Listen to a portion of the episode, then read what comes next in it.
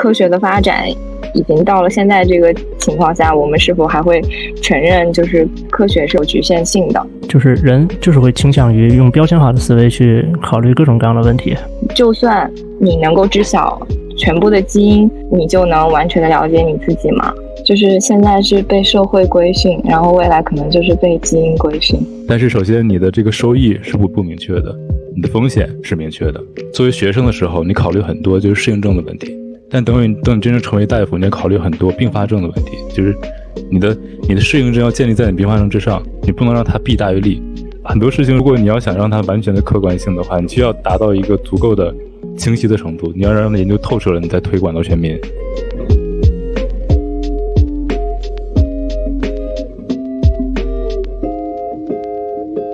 Hello，大家好，欢迎来到第二十七期协和巴拉巴。我是突然头脑一片空白的小怂，我是觉得小怂很可爱的 Coffee。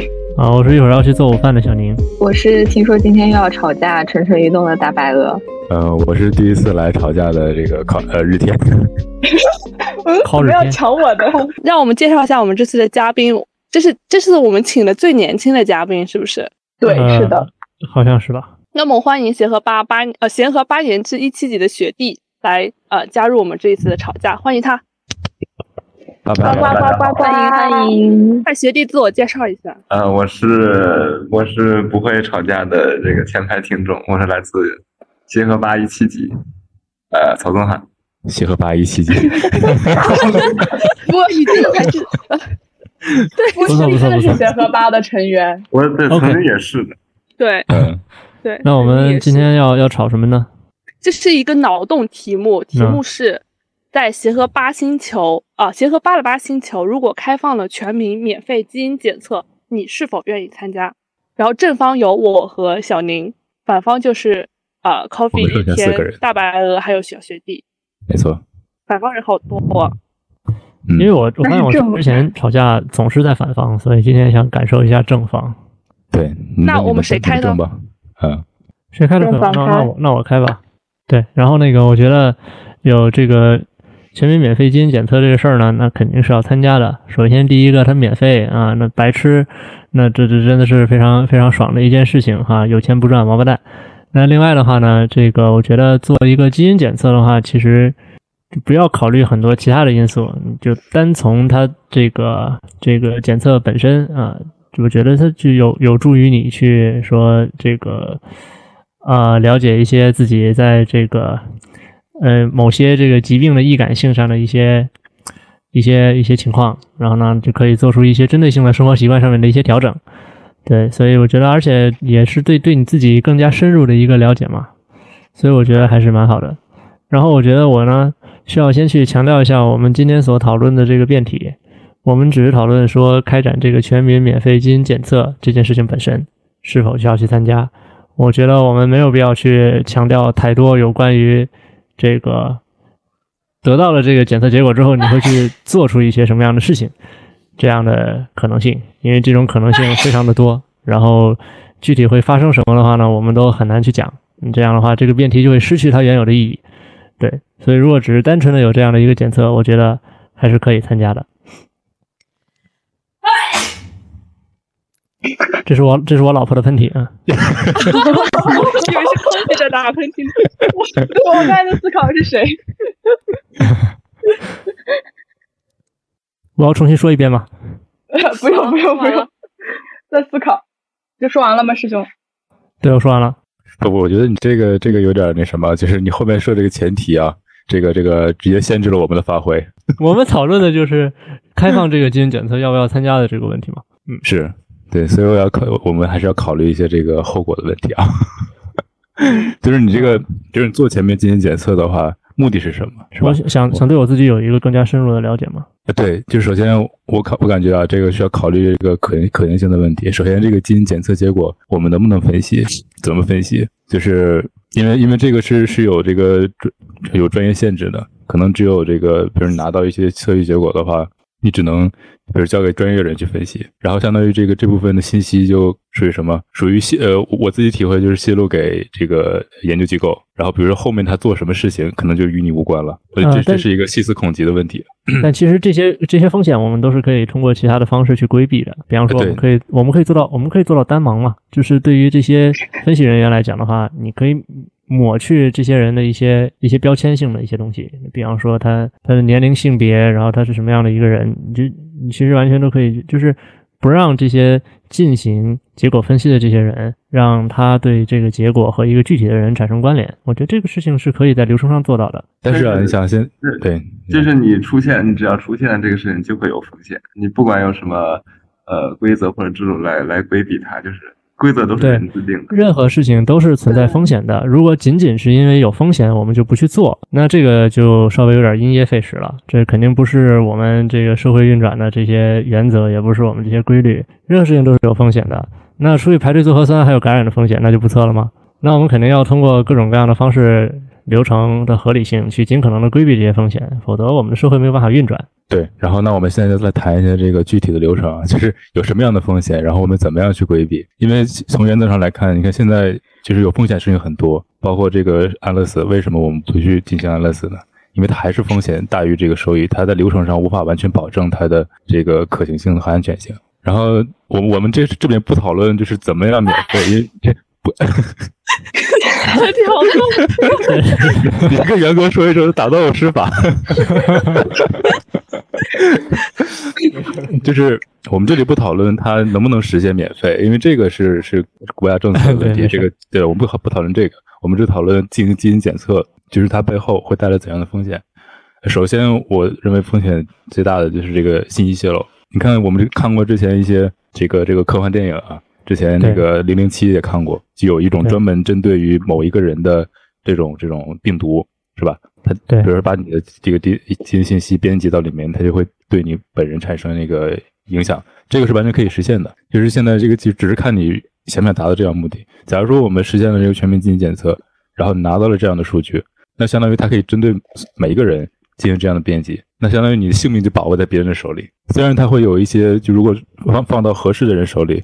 他会有合适的这个，比如说有做一些研究啊也好，比如说告诉你你会有会什么样风险也好。但是首先你的这个收益是不不明确的，你的风险是明确的，所以这个我觉得全民基因检测现在目前阶段还没有办法保证收益和风险，他们应该是对等的，就是同样的风险会带来同样的同样的收益，因为你这这相当于是说，呃，就比方说我们现在可能有有很多很多的这些问题，我们。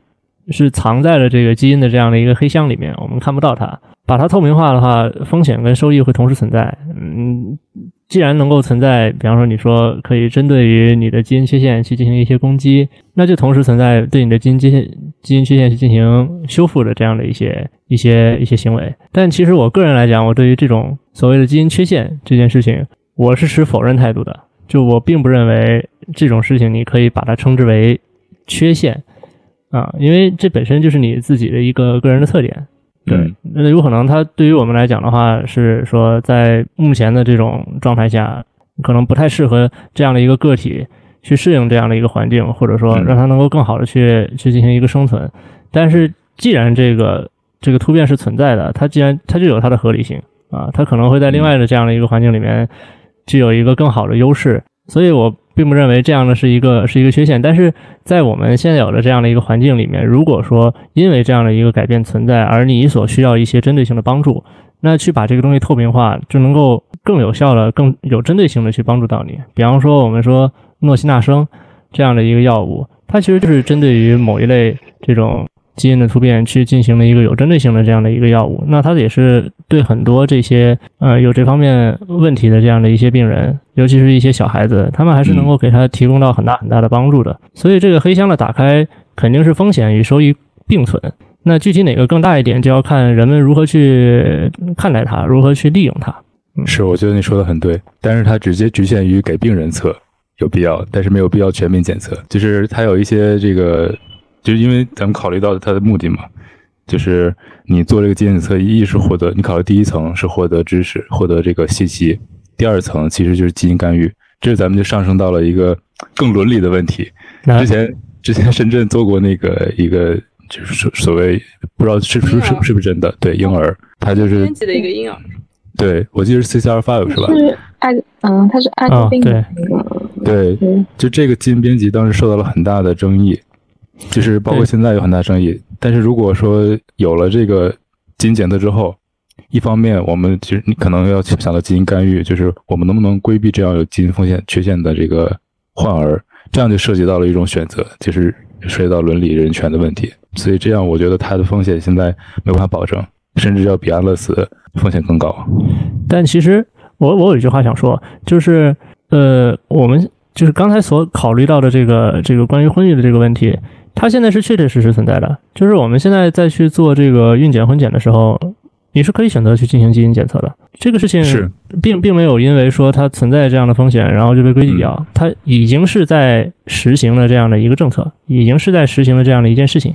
嗯，如果你从它的出发点考虑的话，我们可以认为它最开始的出发点是为了更好的达到这个什么优生优育，对吧？就是说，如果真的存在那种，比方说两个杂合子遇到了一起，那么有没有办法，我们通过一些其他的方式，保证他们生下来的宝宝是一个健康的宝宝呢？这个事情的话，你也不能够就说这一定是一件不好的事情。我们可以避免这个家庭未来产生一个悲剧，他可能会因为一个患病的孩子，整个家庭背上非常沉重的负担。那这何尝又不是一件好事情？是的，其实我觉得这个辩题其实对正方非常没有力气，没没有 对对对正方没利啊，因为。他强调的是全民，你要想到全民的话，你就需要把每一个人群都要定义到他做这个目的是什么，他的好处和缺陷是什么。所以，所以，请开始。呃，就关于全民的这个这个事情的话呢，就是我还是觉得，呃，哎，我为什么要选正方？妈的！可是，虽然他说的是全民，但是他的题目是你是否愿意参加呀？哎，对，这选择权还是在你自己手上了。哎，对对对。这不是强制全民基因检测。Coffee，你来。呃，就是刚刚师兄们讨论的，其实就相当于是比较理论层面的东西。那现在其实这个题目其实是一个比较更加主观和情感层面的东西。就比如说，就是说全民如果可以有这个机会让你去免费参加这样基因检测，你是否愿意参加？但对我来说的话，想一想，就是假假设就是。呃，刚刚师兄有提到说，通过基因检测，你可以更加了解自己的身身体情况以及可能的患病风险或者是易感基因。但是对于我来说，我现在是一个健康人，就是目前来看是一个相对健康的，起码没有什么大病或者是一些肿瘤这种疾病。但也许可能，比如说有一些早发疾病，其实相对来说都是和基因相关的，可能比如说青年帕金森这种。那我比如说本来我可能二十五岁可能会得，呃，二十六、三十岁吧，可能会得青年帕金森。如果我没有去做基因检测的话，可能我会拥有五年非常快乐的时光。然后我现在去做了七年排，去做了基因检测，然后我就发现，天呐，我居然有他的易感基因，我基本上百分之九十就会得。然后我就开始每天活在焦虑之中。我觉得没有必要，就是你完全没有必要，因为一个由基因去由由基因去决定你的人生，就是你的人生应该是由你自己做主的，而不是由基因做主的。当然，这有点违背生物学的理论。啊，你也知道，我刚想说呢。对，所以我觉得这个辩题我们可以，我们应该改一下，就是不是愿意参加，因为这样的话，我们正方反方就是自己的个人意愿，愿意或者不愿意，应该是改成是否应该参加，这样会比较好。但是应该就，如果变成全民，就这个应该，这正方没有就是空间，没有余地了。怎么能？或者说，如果如 果如果开放了，如果开放了这个免费基因检测，是否应该参加？但是这样的话，这个辩题的不确定性又会很大。那那你愿意，我不愿意，那这样子没 一直都在两个轨道上讨论。没有，就就不用说服对方，就是发表言，就是自己的想法就可以。嗯，可以。嗯，我个人是这样觉得，就是基因检测它是一个手段，是一个工具。它的存在的话，其实并没有本身就它本身并没有一个那对或者错，它只是人们去利用了这样的一个一个方法。你可以利用它去做很多很好的事情，然后就比方说我们现在所谓的这些精准医疗方案里面，其实有一个非常大的一个部分，其实就是进行这种基因突变的检测，包括像现在的话，其实在临床上面应用的也非常非常的广泛啊，不光是针对于一些这些呃罕见病啊，或者说这种遗传病，呃，比方说像进行这个配型。然后去做这些移植物，还有这个供体之间的这样的一些检测，它它的应用范围都会非常非常的广泛。所以这个基因检测的深度到一个什么层面，我们可能也没有办法在这里有一个很准确的界定，是仅仅用于说做一些比较表浅的这样的一些一些表型的这样的一些探究，还是说会把整个这个人的啊基因组转录本，还有这些表观遗传学的东西全部都给它表现出来，整个人变成一个透明的标签化的这样的一个事情，这个很难讲。因为像现在的话，你看这个也非常火爆。你自己到京东上你去搜基因检测，你可以找到各种各样的方式，用用什么唾液的，然后用什么其他一些方式的。嗯，有这个销量也都不低的。所以 其实它真实的这个热度的话，可能还是很还是很明显。你像之前我在那个门诊，我我去看病，那就就就有大姐在前面就说：“哎，我这个这搞了一个什么基因检测，说我有这个这个克罗恩病的风险，你你也搞搞。”那都第就我在那儿排队等着的时候，就有三个人接受他的案例，在京东上面下了单。对，所以说。呃，人们对于这样的一件事情，可能还是存在一个先天的好奇以及热情，那可能会感兴趣，就说哦，这个可能是对我自己本身是有意义的啊，是有好处的，我可以了解到自己对某些疾病方面的风险。那如果到这样的一个程度的话，我觉得这何尝又不是一件好事情呢？你说的恰好是我最担心的问题，就是这种这种不透明。其实这你这个下单，你看他不懂，他不知道这个到底唾液能不能进行基因检测，他测的是什么东西。这是出于一种信息的不对等，就相当于你看现在出了一个，比如光子嫩肤，过两天质子嫩肤、中子嫩肤，你根本就不知道它是干嘛的。什么东西？你在说 什么？伽马射线嫩肤？质子嫩肤是什么？不知道，就就是假假设说，假设过两天出了这嫩肤，为什么有些东西叫智商税？就是你你你懂的时候，比如小松是皮肤科的，是吧？他他会告诉你说质子嫩肤、中子嫩肤更不靠谱，你不要去买这东西。他告诉你智商税，但是如果你不懂的话，就陷入了一个。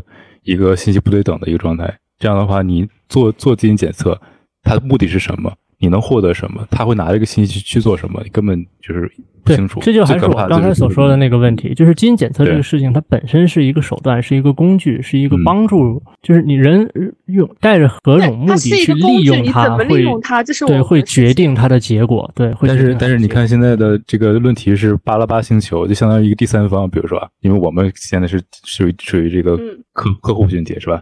巴拉巴星球它是干嘛的？是吧？它可能会有一个界定，但是你具体它怎么做，这并不在你手里，你也不会做，所以他怎么做是他的他的事情。就你说这个信息保障安全，就是它是隐私，就日后这个随着这个科学技术越来越发达的话，它肯定势必会变成一种，比如 ID 或者什么。但是现在每个人就是被标签化的呀，现在我们的隐私本来也会泄露的很严重。那你说淘宝啊，各种购物 APP 本来就对我们每个人都贴了很多。那你觉得它是对的吗？但是，但是你不能因为不是说对啊，存在就是合理的呀。就是你不能因为我们现在私私隐私被泄被泄露的很严重，你就默认了这件事情是正确的。而且还有就是刚刚其实师兄提到不不提到过，我觉得你们这个攻击的有点有点过于那个什么。我觉得小红他并没有说这隐私泄露是一件是一件正确的事情。我们的想法是说，就是它确实存在有隐私泄露的这个风险，但是它作为一个工具和手段，你如如何去应用？它，你就是使用它的这个人的态度，会决定了它最终的结果是什么样子的。没错，就是你不知道使用人的态度是是什么样的，所以这样就涉及一个很严重的这个就是。既然是全民免费的基因检测，那使用人这个信息保管权应该是在协和巴拉巴星球的手里，就是一个官方的手里，会比你现在有很多民间的基因检测机构好很多吧？哎，那很多那个科幻电影都是都是这么开始的，就还会出现就是这样一个呃呃手手段或者说形式的存在，它必然会带来很多其他问题，比如说刚刚师兄有提到说。基因检测会使人透明化，透明化的同时，呃，就是标签化。现在核酸阳性都会成为阳性歧视，那你怎么知道以后某个基因 A 阳性、基因 B 阳性、基因 C 阳性会不会直接标签化，然后变成某种歧视呢？就他们可能也许只是一个或者易感基因或者什么，但是就是因为我们现在全民都可以这样筛了，然后都筛出来了，然后这群人直接就打入了另外一个少数群体，就。这样就会导致社会面的对立，然后人与人之间的不信任，然后你之后每次和人交往之前，那这个对立就会对立的非常的碎片化，因为基因层面非非常非常的多。那这人要是分起来的话，那就太可怕了，那就会成为各自为战。你如果这样去讲的话，那就那测基因意味着什么？或者说会不会有这样的情况，会有人出来去定义什么样是好的基因，什么样是不好的基因？还是说只是说做一个中立，就是？这样的呃基因之间只是有差别，但没有所谓的好坏，我觉得标准的制定可能或者是后面的定义是很重要的。是的，所以我们不能光去说是否愿意参加，而你不考虑为什么要测，或者你测完了之后这些结果意味着什么？我觉得这个是很重要的。然后，其实我想补充一下，就是我昨天晚上还是查了一下，然后在二零一九年的时候，阿联酋其实已经全民开始做这个基因组计划了。哦，我是不是此刻应该站在正方？对，他是跟中国华大，然后还有还有欧洲的一个这个公司做合作，然后就做了一个全民的基因组计划。应该从一九年做到现在，已经有三年的时间了。但是就是。嗯，它其实主要还是针对的就是疾病方面，它需要去早期的去筛查出一些这个疾可能相关的疾病的基因，然后去做好这个全民医疗。它其实总体的目的还是为了提高全民医疗的一个水平。然后包括在他们那些国家的话，因为呃有一些这些宗教观念的问题，他们还是会有一些近亲结婚呐这种，所以可能在这个方面，他们可能。做这个计划可能比呃，就就像相当于部分像我们做那种婚前的咨询或者产前咨询是，呃，那种可能更早的会发现一些问题，嗯，但是我我的考虑就是，呃，在这种其实科学的发展已经到了现在这个情况下，我们是否还会承认就是科学是有局限性的，或者我们目前的认知会有局限性？就是说，就算你能够知晓。全部的基因，你就能完全的了解你自己吗？嗯，这是我，就是我觉得这个问题是很主观的，就是你是否愿意参加。然后我也只是表达说我我主观的是不愿意，是为什么？是因为我觉得我的全部基因也不能决定我是谁，或者或者换一个换一个话题，就是说同样的基因，呃，这两个。人是同样的基因，然后他们的这个所有的他们的 DNA，他们的他们的这个所有的是生物学的信息都是一样的。那如果在这个星球上不同的环境下生长，那是否它会是一样的呢？不同的环境，不同的地域吗？对，就是我我的问题是这样子的，就是包括就是像刚才我也一直在思考一个问题，就是这个全民免费的基因检测，它它到底测序深度有多深？其实。这会是一个决定性的因素，因为嗯嗯，有很多具体在功能上的东西，它并不仅仅单纯就是说你存在这样的一个基因，存在着这样的一个突变，或者说你的这个基因型它就跟其他人不一样，那你可能就会表现出相应的一个表情。它没有我们高中生物课本学的那么简单，它会非常的复杂。你你测序深度有没有到转录本的深度？测序深度有没有到就是表观遗传学的那样的一个深度？或者说到未来对更精细的那样的一个程度？你如何说？就确定你的这个基因检测的结果能够把你整个这个人是什么样子的一个人完全透明的展示出来，它还是很很值得去考虑的一个问题。我觉得既既然是一个理想化的状态，咱们就不考虑这些问题。你这么说完之后，根本就没法讨论了。你就考虑它是一个考虑最深是吧？就是你这个，比如你技术性的问题，哎，技术性问题不考虑，只考虑它这个能测到最最最深的精度。是吧？我们是不是应该让小学弟说说？没有，前前排前排看戏。对对，所以我觉得，其实我我我跟刚才那个 Kobe 师姐想的差不多，就是就如果要要我自己的话，我肯定还是不愿意去做这个，因为我觉得，就是因为这个这还跟每个人他的性格、他接受这件事的程度不一样，因为我们不知道，当我们知道我们全部的。最深度的那个这个基因检测结果的时候，我们会以什么的心态来来应对这件事情？就是如果比如说我我我我了解到这个所有信息的话，我可能就就会让它左右我的我的想法和我的一些，就感觉一个精神枷锁一样，就导致我以后就不能自由的 呼吸，不能自由的生活。比如说我要呃检测出来一个什么呃心血管病的易感基因，那我以后可能。每次要喝酒、吃大鱼大肉的时候，都会、都会、都会感到焦虑，都会有一丝这个、一丝拒绝。所以就是，这呃，但但是我觉得，有一个未知、未知的、完全未知的一个、一个、一个、一个、一个情况，会让这个生活更加充满、充满未知。这这才是生活本身的魅力所在。当然，所以我觉得最理想情况是。就会规定，比如说，根据科学发展规定哪些呃疾病跟这个基因的突变相关性很大，然后会导致非常不良的呃这个非常差的生活质量等等等，把这些基因圈就圈圈定出来，然后只能检测这些或者只能公布这些，这个是比较理想的一个状态。是那个我我补充一下，我觉得这个师弟说的非常好，就是你个人的这个想法。然后呃，其实咱们这个辩题说的是是否愿意嘛？但其实我觉得他很很难免会就变成另外一种处境，就是比如说你你做了，然后我没做，是吗？哎，对，会变成强迫式的，因为它不是真正政策上的强强迫，可能政府的这个，比如说政府，就他会他的目的目目的也很明确，就是你自己选择，但是慢慢慢它会变成一种有有偏见、有标签化的东西，这样的话就变成了是吧？本来是你愿愿意或者不愿意，但是你没做的话，某些某些，比如私企。他就可能会要求有你做了基因检测，因为现在这很很正常。这个基因检测现在放到现在就是整容，是吧？很多单位他虽然不会把这定为这个这个明确的这个招人标准，但是你好看或者说你做了这个整容，他就会要你，因为私企嘛，他说了算，他会变成一个标签。其实这个问题我们可以再具体来说，因为其实之前有一个电影你们肯定也看过，叫那个《千钧一发 》，就是说这个到在未来世界。这个所有人都进行这个基因检测，进行基因改造，然后这个变得更强、更更健康。然后就有这么一个人，然后他去伪造自己的身份，想当宇航员，但他本身基因条件并不好。然后他又通过不断伪装、不断的怎么样，最后通过自己的努力证明这个基因检测并不能代表全部。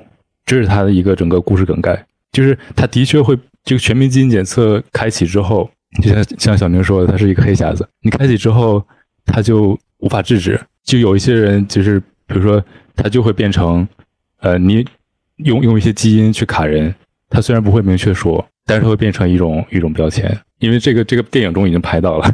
我觉得很多电影就是我们对未来的一个思考嘛。我觉得就是你说一个企业会通过各种东西来卡你，但是其实现在企业现在也有很多歧视啊，比如说乙肝歧视、艾滋歧视、女性歧视，这些都很常见啊。那是的，对你说。呃，你说企业通过这个东西来卡你，你可以换一个角度想，它是更好的利用你每个人的优势，就每个人他有自己的优势。那如果通通过基因检测能说你的优势是什么，你的优势是什么，那是不是就更好的帮助我们了解自己，很很迅速的去找到你最适合你的那一种，比如说职业或者生活方式，达到一个更高效的一个人生呢？你你这个想的比较理想，但是大多数人都是，对。问题就在谁来制定这个标准，谁来评定什么是好，什么是不好？对，假如我要是我要是企业领导的话，我就会我就会要最好的人，你不不论每个方面都是最优秀的。你这个那我可能在你这个企业上我不是最优秀的，但反而我的基因告诉我，我另外一个是对我来说更优秀的。那我是不是在另外一个方向我可以有更好的发展？对我来说也是种收益呢？就是一旦出现了这种划分，就一定会出现比较。那有了比较，一定会大家都会倾向要最好的那一个。但是很明显，最好的那一个就那一个啊，那其他人怎么办呢？那现在也是，现在你生活在这个社会中，你就是在不停的比较啊。对，但是现在就是，但是现在我们是可以通过自己的努力去改变这件事情的。但你的基因是你努力改变不了的，基因是你命中带的。他现在就是基因会告诉我，有些东西努力达不到。你要现在承认，很多事情不是努力就能解决的。你只是就是你如果开启全民检基因检测的话，你只是加重这种歧视。你会让这个这个偏重更更加的恶恶劣，就是现在是被社会规训，然后未来可能就是被基因规训。没错，我想说，你从基因检测到呃，就是基因检测到你知道每一个基因有什么作用，这是一个很长的路。然后你才知道每一个基因有什么路作用之后，你再去利用你基因或者改造你的基因，这又是一个很长的路。而我们现在其实停留在第一步，就是只是一个检测的阶段。那检检测完之后呢？就是它技术是不断发展的，它可能会发展到很深的地步。就是我们现在不考虑技术问题嘛，就考虑到能达到的最最大限度。所以呢，就是说，我我们的我们的观点就是，这个基因检测会成为一种标签，它会使人标签化，而这种标签是加重了包括你说的这个女性的性别歧视，包括所所谓什么身高啊、什么容貌啊，就各种优势、各各种各种各种标标签吧，你只是加重了它这个标签化。那一开始我们为什么要发明基因检测呢？因为它是针对有病的人，它不是全民。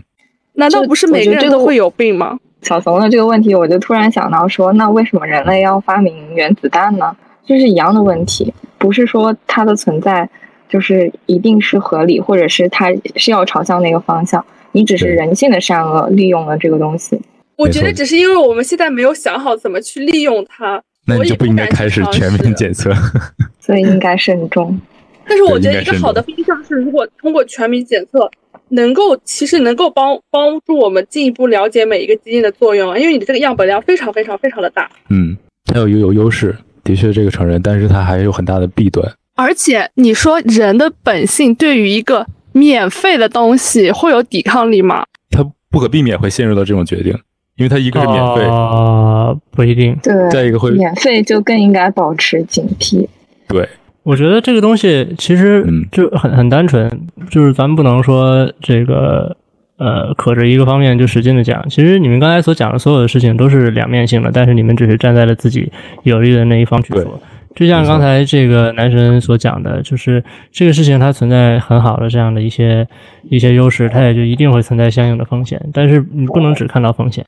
但现在的话，就是像包括于说是进行免费的去检测这样的一件事情，它也有它自己的好好好一点的这样的一个一个方向。很多那些真正有疾病的家庭，他们如果支付起这部分费用的话，免费对他们来说何尝不是一件好事情？对，其实所有的这些方面来讲的话，它都具有其两面，但是。究其根本，我站在正方的角度说一句，就是这个技术本身是没有罪过的，就像快播一样。哎，学弟会不会都不知道快播是什么？快播是什么？快播是什么？代沟，代沟，完了，只有我们完了。就是呃，就是我，我还是我还是我还是从那个那个就是之前的角度出发嘛，就是我也确实说不出什么其他的角度了。就我个人觉得呢，这个技术本身无罪。然后关键还是要看人们如何去利用它，还有去使用它。它本身是存在帮助很多很多人的可能性的。那就像之前我们所讲的各种各样的这样的一些事情一样，这都是在一个博弈当中去寻求平衡的过程，不能够因为它存在自己的风险，就是对它全盘否认。就这件事情也是一个武断的抉择。对，所以我觉得你说这个特别对，的事情都有两面性。但是我们之所以之所以选了正方正方反方。就是说，我们认为我们会更看重哪哪个方面？对，哎，对，就是它是弊大于利还是利大于弊的问题？哎，对，其实我们认为现在它是弊大于利，一方因为一方面它这个信息是在这儿的，就是你怎么用它，包括后面技术发展，它有很很大的无限的可能性，这个是值得警惕的。然后另外一个呢，就是你说它有好处，的确是，但是针对于少部分人，针对于它可能不是所有人，所以没有必要进行全面记忆检测。而且他你说给你一种选择，没错，你我们可以其实现在说是选择，但是你后面会难免变成一种趋势。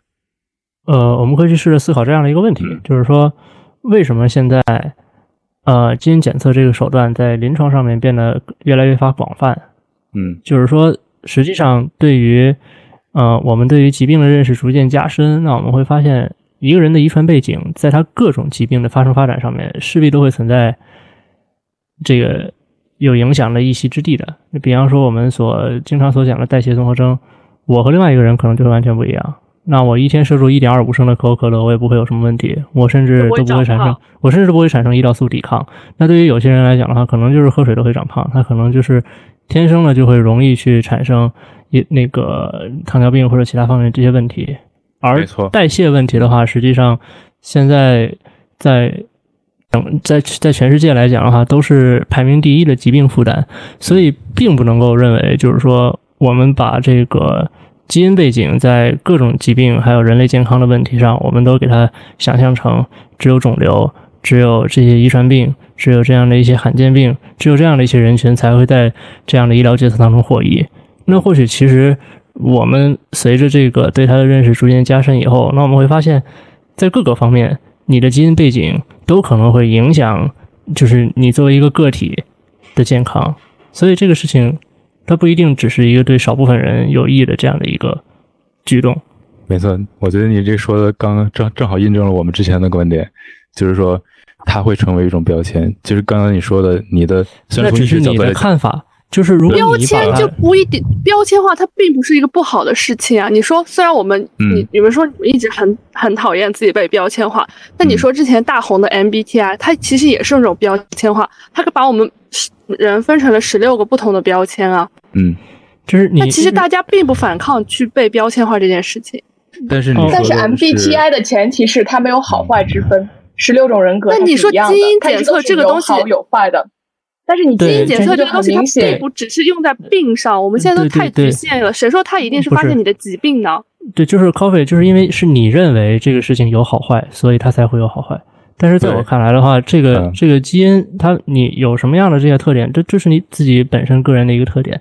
只有是出现了像你刚才这样的观点，就是你认为有一些基因是坏的，有一些基因是好的，你天然的存在了这样的偏见，才会出现你所担心的问题。没错，你说的很我这不是我的偏见，对我这我觉得与与小宁师兄说的很有道理，但是这不是我的偏见，这就是在我们就是就我们看来，可能他们都是一样的，所有人都是平等的，每个基因它都是一样的，可是大众呢？对，这不是一个我们一个专业的角度，就你不能阻止去大众产生这种偏见。你说现在大家没错，那就那这就是问题，这是问题所在。那如果我是领导的话，你刚才说那个代谢综合症，你的代你的代谢水平要比其跟那个人更好，那我就要你。不，虽然可能我我招的是一个医生，我招的可能是一个是一个比如说主管，但是你活的时间更长，我就要你。就这，你们为什么只看到一个人的缺点呢？我觉得他的说的就是他的意思就是，你你们在讲他的这个优势方面的时候，强调了说我可以提前筛选出来一些东西，然后这个是跟基这是跟疾病相关的，那就说明这个会影响到这个人可能后面的生存、预后呀这些，就包括心血管的这个易感或者代谢的问题。那你这个时候你提到了疾病，那为什么又又换过来说，我们说到了你要去用这个东西去作为一个评衡量标准的时候，你为什么又说啊这些是一样的？那为什么你前面说是不一样的？因为它可能会提示疾病。那为什么到后面你又说啊？我们是觉得每一个基因都是平等的，都是一样的。那你前后其实就是说不通的呀。没有啊，前后我我们说的很很有道理，就是这个东西它出现了，就是存在它自己的价值。但我并不会说人为的去界定它是好还是不好。就是对于某一些可能出现的这些基因的表现来讲的话，那这些人可能在某些方面会更需要一些额外的关注。但是这个人可能与此同时会存在一些你们所说的更好的这样的一些基因，就你们所认为的更好的、更有优势的这样的一些基因。比方说，这个人更聪明，但是他可能就是会容易得糖尿病。那你如何去看待这样的一个人？对，每个人都是复杂的。你进行就像刚才所说的，我们不考虑技术问题，我们的这个测序深度非常深，可以把这个人搞得很清楚啊，从基因层面把这个人搞得很清楚。那你就更能够看到这个人的复杂性。你就更难以说去用一一件事情去把这个人去贴上这样的一个标签，说啊，这个人就是就是就是就就就是个胖子啊，或者说这个人他就是怎怎么都吃不胖啊，你就更更难去用这样的方式去对他进行一个概括了呀。对，我觉得你说的很对。其实你说的这个是我们用了这个手段之后能发现什么事情，但是呢，我们说它不不应该被广泛实行、全面实行的原因是在于它有很大的弊端。就是我们为什么要考虑弊端？刚才。小松说：“为什么要考？你为什么要考虑缺点？因因为之前你看，之前有一个我们学临床课的时候，老师讲过很这一个这话我印象很深刻。他说，作为学生的时候，你考虑很多就是适应症的问题；但等你等你真正成为大夫，你要考虑很多并发症的问题。就是你的你的适应症要建立在你并发症之上，你不能让它弊大于利。你可以治不好它，但你不能把它治死了。其实这是最大的问题。就是你现在考虑更多的它可行性的问题，你要考虑弊端。”就他现在弊端就是你无法控制他的别人，你无法控制所有人怎么想。你有专业医学背景的话，你会考虑说这个事情啊，这可能有利有弊。你现在既既有聪明的基因，你你可能这个就虽然虽然你可能会会代谢上会慢一些，但是你的你的这个聪明上是吧，智力上会发展很好。但是作为用人单位或者作为普通人，他没有医学背景的人，他不会这么想，他就会把你标签化啊，这个人可能心血管风风险高，他可能。甚至可能会给个预期寿命，预期寿命三十年，那我为什么不要五十年的？嗯，对，就是是是这个样子的。我觉得我必须承认这个客观事实存在，就是人就是会倾向于用标签化的思维去考虑各种各样的问题，包括像给另外一个人贴上这样的标签。这个事情其实一直都有。我们就是谈的久远一点，像大家可能在十年前，中国是乙肝大国，那个时候存不存在乙肝歧视？那个各个用人单位会不会出现这种你是一个乙肝的患者，然后我就不要你，就这样的事情在曾经是不是非常的广泛？现在也。但这样的事情，但这样的事情到现在有没有改善呢？你到现在还会经常听到这个新闻或者各个方面去讲说啊，这个这个还是会有人因为他是一个乙肝的患者，然后就去就去对他进行这样的一个歧视嘛？就是我觉得把乙肝写在你的简历里吗？但这个是你全民去测乙肝或非乙肝这件事情并不会影响，而是这些这些的推动不是来自于你对它做不做检测。是因为你现在觉得它不会影响什么，但是到以前医疗技术没有那么发达的时候，乙肝这个事情可能就是一个很大的。就是我我我的一个观点是说，比方说像现在我们可能会出现的其他的一些歧视，都是因为呃，你给某些人贴上了一个有污名化的这样的一个标签。嗯。但事实是在从过去到现在，我们所看到的这样的一个发展来讲，这件事情并没有说被放任不管。那随着我们这个不断的发展，包括宣传啊各个方面的这样的一些手段，我们能够看到，其实这个社会在做出相应的努力。那我们再会。抹消这些标签所带来的负面影响，其实我们付出了很多的努力啊。对，就是这个事情它一定是会存在的，而且它是会在这样的一个过程当中不断的去被修正，在大家尽量的去会去弥补。所以就就还还是还是还是还是那句话，就是我不不能因噎废食。但是我非常承认你们的一个观点，就是说，既然要放在全民的一个规模，这个弊端的影响力可能会非常的大，所以我们必须要去慎重的考虑这件事情。就我补充一点，师兄刚刚说到提到关于乙肝歧视这个问题，那师兄没有想过，为什么除了我们本身对乙肝这个疾病认知的改变，现在国家在用什么什么措施去保障说用人单位不能进行乙肝歧视呢？它的保障就是体检不体检的时候不强制查乙肝，对吧？那就是你从源头上不查乙肝，对，你不查乙肝，那就不会有歧视，对不对？其实这个问题就在于你可以不改善它，但你不能加重它。你看，就是，呃，像假如说啊，咱们换设身处地想一下，现在不改成巴拉巴星球，就是你，就是小宁，你是这个主管人，你要推行全民基因检测，你要想，你要考虑到很多后果。假如说你推行了基因检测，这个歧视加重了，会不会有人来砍你？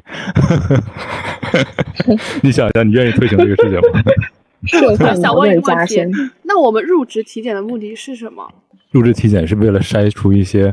就是他认为跟你跟他职业相关的事情，这个入职体检的项目是固定的，而且它并不是属于那种就是这个这个这个信息会无限放大化，基因信息会无限放大化。有某一个疾病而不录用你呢？那会的，因为他的确很多。这个也算是种歧视吗？不不不，这个是这是一种保障，就是职业要求。对，比如说你有。那如果通过一个基因检测，我来，比如说觉得你不适合我这个职业，那我这样辞退你。那你觉得我是歧视你吗？所以问题就在于它现象，就它有项目，而且有项目限制，而且这个项目呢，有限制的。它这个项目不会被无限放大化。很多事情，如果你要想让它完全的客观性的话，你就要达到一个足够的清晰的程度。你要让它研究透彻了，你再推广到全民。如果这事情还没有发展到那么高的这个水平，只要只要有人存在的地方，就就不可能完全客观的，兄弟。对，所以所以你又 站到了我反方的这个，站到了反方的这个观点上，就是不应该。我觉得就是，如果理想一点，那我可以全民检测了之后，对于它的解读这个权利放在一个官方的手里的话，他可以谁算官方？一些他比较。那什么是官方？对，谁只要有人性，就是有善有恶。有人存在的地方就会存在偏见，有人存在的地方就会存在主观性。只是因为有这个偏见，只是因为有这个主观性，所以我们就不开展任何的这个。不是不开展，而是要限制在一定的范围内。比如说，就有病的人，他有有的确有足够的这个利益驱动，你是有有这个必要去做才去做它。那那同样的还会，那同样的还会有很多。你如何去界定说有病的人？啊，这这这。这个就 对吧？你就是我用你们的方法来去反驳你们嘛？你如何去界定？你说那刚才你也你也是一样的，在在抬杠嘛，对吧？如何去界定？如何去界定一个有病的人呢？那一存在有潜在风险的人是不是有病的人？还没有发病的人是不是有病的人？那这些人能不能够通过这样的方式受益？对吧？那按按照这样说，人终有一死，所以你必然有这个基因的问题是可以是有对，就是这样的，就是对，就是这样的呀。本身就是需要加以限制，不能是不能到全民。为什么 FDA 批准一个东西要那么难？然后要一步一步申请，而且包括现在我做这个电场治疗，它只限制在胶质胶质瘤里面。但是我们做实验结果呢，它对于各种肿瘤都有效果。那我是不是应该说，我现在应该在所有肿瘤里面推行这个？不是的，因为它只是没有到那一步，你还在一个起起始的阶段，但你的结局可能是可以推进到所有的肿瘤。但是不应该现在就推展到所有肿瘤。我们也没说现在去进行全民的核酸检测。对，这问你这个辩辩题 不就是核酸？就是全全民进行基因检测。你现在辩题不就进行全民基因检测，说明你已经开始实行了吗？但是没说现在，就是在你你所说的技术特别成熟、完全可靠的基础之下。主要是还会出现一个问题，它会出现信息的冗余，就是你会同时获得海量的爆炸的有关你基因的信息，那这些基因的信息不可能都是互相能够呃。自洽，或者是它互相，它是一个呃朝着一个统一的方向走。我们它之间会互相矛盾的。我们技术特别成熟，这些问题不存在。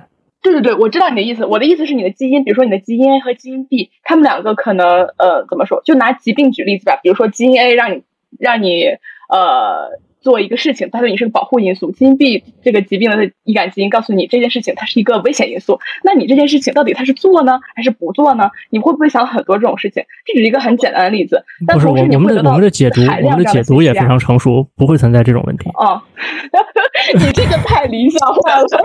比如说你能活到八十岁，那你会不会做呢？就比如说，他告诉我会活到八十岁，然后我就默认机会活到八十岁了，然后之后的日子里，我就毫无忌惮、肆意挥霍，想干嘛干嘛。这就是你这个不好吗？不好，因为因因为你这个事情，你这个就抹抹平了。你这一旦开启基因检测一个峡口关口之后，你就抹平了人的抹杀了可能性。对，你抹杀人可能性，努力的可能性。我只是告诉你，你八十岁会死，但我没有抹杀你这八十岁之前你会干什么呀？那那你这个环境背景就不考虑了吗？那人就是环境加基因呢？那就甚至环境后天因素可能占大部分。那我基因能只告诉的就是你的生物不，这个中间还有，这中间还有意外。你作为个体生命的力量，你生命的韧性，怎么能说完全都是基因决定的呢？就是啊，就是你你开启这个档口之后，怎么塑造你自己？你怎么用你的意志去改变你的人生？你只能活到八十。那那其实我我我说一个比较主观或者情感方面的事情，我都不说人的意志或者是那种什么呃理想什么，我就打一个比方，比如说呃日天师兄或者小宁师兄，那他去测了一个基因啊，然后他他们的呃另一半也测了这个基因，然后呃然后发现哦可能呃这个。他们可能有，就是在同等的基础上，比如说某一方面的基因，他们在一起，那可能后代会产生某些风险。那如果是别的换一个人，那可能这样的风险会降低很多。那这个时候他们会怎么选择呢？那这不就是我们产就是说你测或者不测？那那对啊，就是那那那是否他要换一个换一个伴侣呢？就是那说到底就是你测了，如果你要测，那测的这个结果。是否会影响你的决策，或者你会做出什么样的判断？因为你人的这个判断有有不会，你你人的判断不会说完全去遵从这个。结果的决定就是，呃，前面说的那些都是，比如说疾病的，那我们肯定是尽量避免，当然是倾向性。但如果是这种，其实我们生活中日常遇到的更多的问题，都是需要做一方面的理性的抉择，一方面还有一些感情，呃，感性或者情感因素在里面。那如果涉及像这种，呃，感情方面的问题，那你说你是选选哪哪一者呢？那如果说你你未来你你的另一半，你跟你的另一半在一起，未来你你们后生育的后代某一方面的这个风险会极高。那呃，但是如果说这个基因检测之前我们只是做常规的产前的这个咨询的时候，没有这方面的问题啊，就比如说是说啊，那小呃，比如说孩子后面呃，比如说哈智力方面可能会相对弱一点，那你是否就那你是否就会考虑说我要换一个人呢？那你首先你生孩子，你是你当然是希望你的孩子的一一一辈子都是很顺利的。但如果他告诉我我的孩子以后会有个什么缺陷，我当然会选择不生啊。这不是其实对我的孩子来说是一种更好的。那那就是比如说，就不是常规我们所意义的定义的所谓的疾病的那种缺陷，它只是在某一方面偏弱，然后你可能选择另一个人之后，这一方面可能就会更强一些。那你是否就为了爱情能否撑得住？那个攻击了呀！我待我再补最后一句，嗯。啊，不好意思，那个我再我再我再补最后一句，就是就是这个这个事情你们讨论太太细节了，其实就刚刚才说的那个，我我就说最后一句啊，就是这个引用一下，引用一下罗罗翔罗翔老师说的话，这个人的最大的这个困难就在于这鸿沟吧，就在于知道与做到之间的这个跨度，嗯。嗯，就是你你永远不可能考虑它有，就是算了，不说了。最后一句，我我也说最后一句啊，我也说最后一句，就是我认为一个技术它的出现是绝对不存在它先天的原罪的，就还是要看人类如何去去利用它，去使用它。最后还是人们的态度决定了一个技术能够带来什么样的结果。直直接闭麦。要不然学弟再来说一句吧。我没什么可说的了。学弟是被我们吓到了。学弟被你吓到了，松姐。没有没有，我觉得大家都说的很好。那我我想说就是，我我还想聊那个孕检的问题。现在不就是会做孕检吗？就是。我的理解是，孕检和我们现在这种全民普查是不一样的。就是你孕检，你涉及的虽然是一个生命，但是或者说你在产前，就或者是你在怀孕之前你就做，或者是你就即使是怀孕之后你去做的话，这个孩子就是虽然也是个生命，但是从伦理层面来讲的话，尤其是你，但你现在孕检孕检的也是那种致命的，或者是说重大缺陷的那种基因，而不是说一点可丰富了。现在现在产前是做小孩，就是怀孕了之后做那种。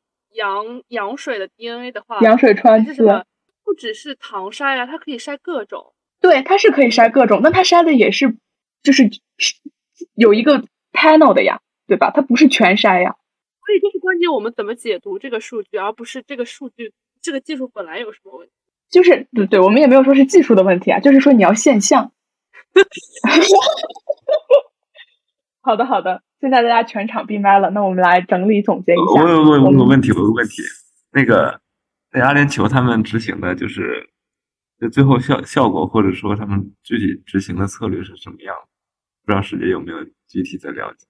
就既然咱们已经有一个这个前这个样本前车之鉴的一个样本了，那我们就看看他们的经验教训，总结一下，然后对啊，进行一下改进。